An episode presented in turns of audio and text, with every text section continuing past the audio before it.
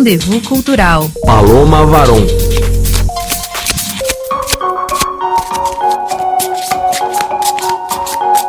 Quem nunca folheou, colecionou ou pelo menos viu o álbum de figurinhas da Copa do Mundo, qualquer Copa, com as fotos dos jogadores dos times selecionados. Nesta Copa do Catar, o jornalista Martin Tibi e a designer Brit Stakston, ambos suecos, decidiram lançar o projeto Cards of Qatar, Cartas do Qatar em tradução livre, em que substituem as fotos dos jogadores pelas dos trabalhadores mortos enquanto trabalhavam para construir a infraestrutura deste Mundial de 2022. Martin Tibi explicou à RFI o que o motivou a criar esse projeto colaborativo.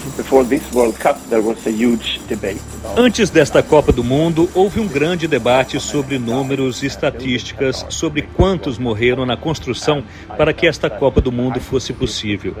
E eu senti que por trás destas estatísticas havia pessoas.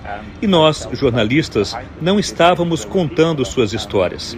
Então eu fui para o sul da Ásia e com jornalistas locais em Bangladesh, Índia e Nepal, pude falar com o maior número possível de famílias que perderam seus entes queridos no Catar. Uma vez que ele tinha as histórias, o desafio era como apresentá-las para que chamassem a atenção dos fãs de futebol e de um público mais amplo. Ao invés de jogadores profissionais, cada carta conta a história de trabalhadores migrantes que foram ao Catar para conseguir manter suas famílias, mas nunca retornaram aos seus países. Histórias de trabalhadores migrantes que buscam dar um futuro melhor às suas famílias foram contadas muitas vezes, por décadas.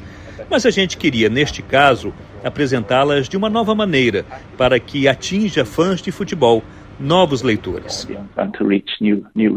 O jornalista explica que não se trata de boicotar a Copa do Catar, mas de manter viva essa memória de explorações para que elas não voltem a acontecer. Uma das famílias que eu entrevistei quando eu fui para o Nepal foi a viúva de Bini Bishwakarma. O seu marido nunca voltou para casa. Ele morreu no Catar, mas o seu corpo nunca foi mandado de volta. Ela tinha muitas perguntas sobre o que aconteceu com ele no Catar e para ter algo que parecesse um funeral, ela pegou suas roupas antigas num guarda-roupa e as queimou numa tradição fúnebre. Eu lhe perguntei sobre os sentimentos dela em relação a esta Copa do Mundo, para o qual seu marido trabalhou.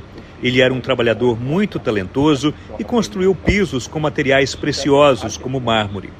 Ela me disse que leu no Facebook pessoas clamando por um boicote mas ela disse que queria apenas que as pessoas pudessem ver o belo trabalho que o seu marido fez, que lembrem dele, que vejam que é um trabalho bem feito. Suas palavras têm estado comigo neste projeto. É tudo sobre ver e reconhecer o trabalho e não esquecer dessas pessoas.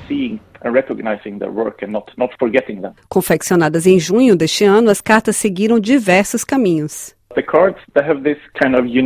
As cartas têm o um jeito único de achar o caminho até outros países. Ontem, um padre na Alemanha colocou as cartas na sua igreja e acendeu uma vela para cada carta.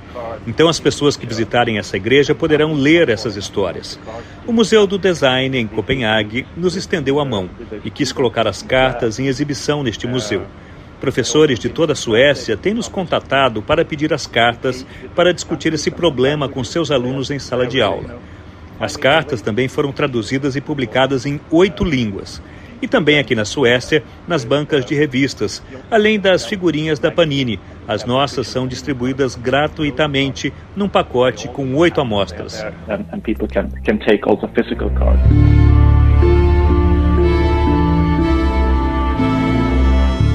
A reportagem da RFI viu as cartas exibidas no Museu do Design em Copenhague, na Dinamarca. O curador da exposição em Copenhague disse que decidiu exibir as cartas porque, além de mostrarem como o design está em todos os campos de nossas vidas, elas incitam os espectadores a agir e a exigir mudanças e, portanto, também são em grande medida políticas.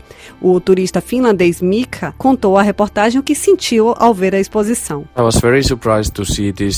Uh, Eu fiquei bastante surpreso ao ver esta exposição no Museu do Design, porque eu fui lá para ver o design nórdico. Então eu achei essa parte sobre o Catar e os problemas com os trabalhadores estrangeiros. Foi muito interessante ver como eles pensaram esta exposição, especialmente esta das cartas do Catar, porque eu colecionava as figurinhas da Copa do Mundo quando eu era criança.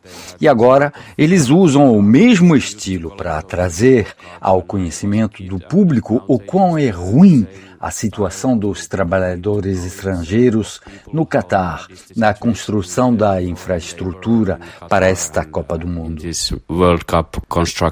Além de alcançar um público amplo, Martin Tibi tenta que as cartas do Catar alcancem os responsáveis pela Copa. And we also sent the cards to nós enviamos as cartas para todos os patrocinadores desta Copa, para a FIFA, para o Catar.